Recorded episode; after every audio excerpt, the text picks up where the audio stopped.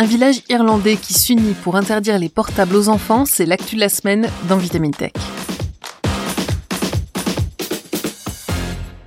Faut-il interdire l'accès au smartphone en dessous d'un certain âge? Un village irlandais a tranché en proposant l'interdiction du portable avant l'école secondaire, soit jusqu'à l'âge de 12 ans. Une mesure qui pourrait se généraliser dans tout le pays et pourquoi pas à l'étranger, à condition que tout le monde s'y mette. C'est dans la ville irlandaise de Greystones qu'un collectif d'éducateurs et de parents a décidé de prendre une décision audacieuse, interdire tout bonnement l'usage des portables avant l'âge de 12 ans. À l'école, mais aussi à la maison, chez les amis, bref, partout. Cette décision fait suite à un constat de plus en plus alarmant sur l'état psychologique des enfants dans plusieurs écoles de la région. Rachel Harper, directrice de l'école St. Patrick's à l'origine de cette initiative, raconte qu'au cours des dernières années, le niveau d'anxiété parmi les élèves de primaire est monté en flèche. En cause, les nombreux changements et bouleversements qui agitent le monde, en particulier depuis la pandémie de Covid-19, mais aussi un accès aux réseaux sociaux qui exacerbe leur exposition à des informations et des sujets inadaptés pour leur âge. La principale explique qu'il n'est pas rare désormais de voir des enfants de 10 ans lutter avec des concepts normalement associés à l'adolescence.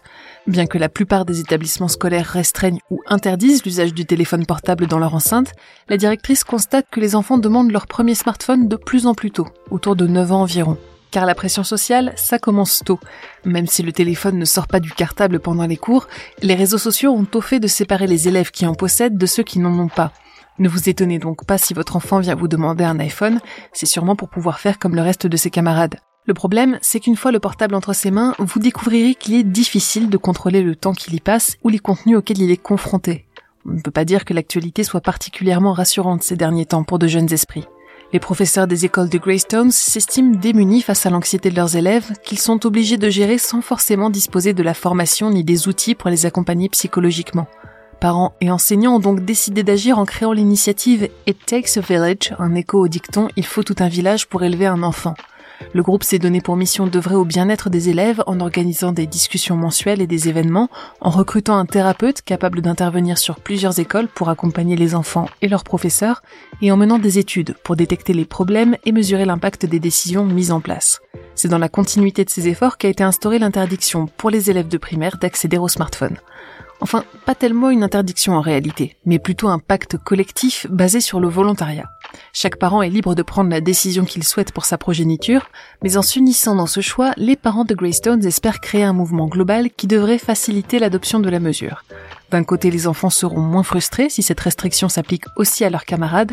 De l'autre, un parent pourra plus facilement dire non à son enfant s'il présente la décision comme indépendante de sa volonté.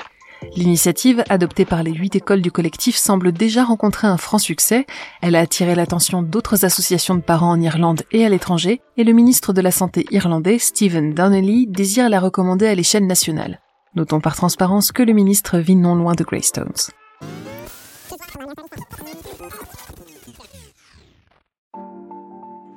Alors, Greystones va-t-il ouvrir la marche à une tendance plus généralisée? Ce n'est pas complètement impossible. En octobre dernier, je vous parlais par exemple d'un village indien qui avait instauré un couvre-feu digital pour recréer du contact entre ses habitants. Eh bien, un mois plus tard, un autre village dans la même région du Maharashtra a cette fois-ci interdit l'usage des portables aux personnes de moins de 18 ans sous peine d'amende. Du côté de la France, le téléphone est déjà interdit dans les écoles depuis 2018. En primaire comme au collège, un élève n'a plus le droit d'utiliser son portable dans l'enceinte de l'établissement, à moins d'être dans une situation de handicap ou de présenter un trouble physique invalidant nécessitant le recours à un appareil.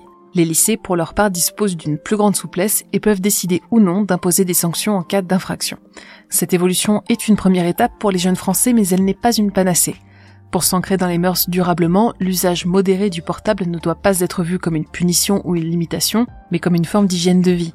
Enfants comme adultes doivent apprendre à reconnaître les situations où il est préférable de décrocher les yeux de son écran. Le portable est addictif, ça n'est plus approuvé, mais nombre d'entre nous n'ont pas encore reconnu leur propre addiction. Enfin, pour les parents inquiets des pratiques numériques de leurs enfants, rappelons qu'il existe d'ores et déjà des téléphones adaptés, dotés d'un accès à Internet limité ou d'une restriction sur certaines applications, il existe également des réseaux sociaux spécifiquement consacrés aux jeunes comme Spotlight ou Grom Social qui semblent lutter activement contre le cyberharcèlement et la cyberpédophilie. Mais face au géant TikTok, il sera peut-être difficile pour ces applications de devenir les prochaines stars de la cour de récré. C'est tout pour cet épisode de Vitamine Tech. Si le podcast vous plaît, pensez à vous y abonner et laissez-nous un commentaire sur votre app de prédilection. Je les lis tous et c'est toujours un plaisir d'avoir vos retours. Cette semaine, je vous recommande notre dernier épisode de Bête de science où Gabi Fabresse vous emmène sur les traces de la girafe dans la réserve de Kouré au Niger. Pour le reste, je vous souhaite une excellente journée ou une très bonne soirée et je vous dis à la semaine prochaine dans Vitamine Tech.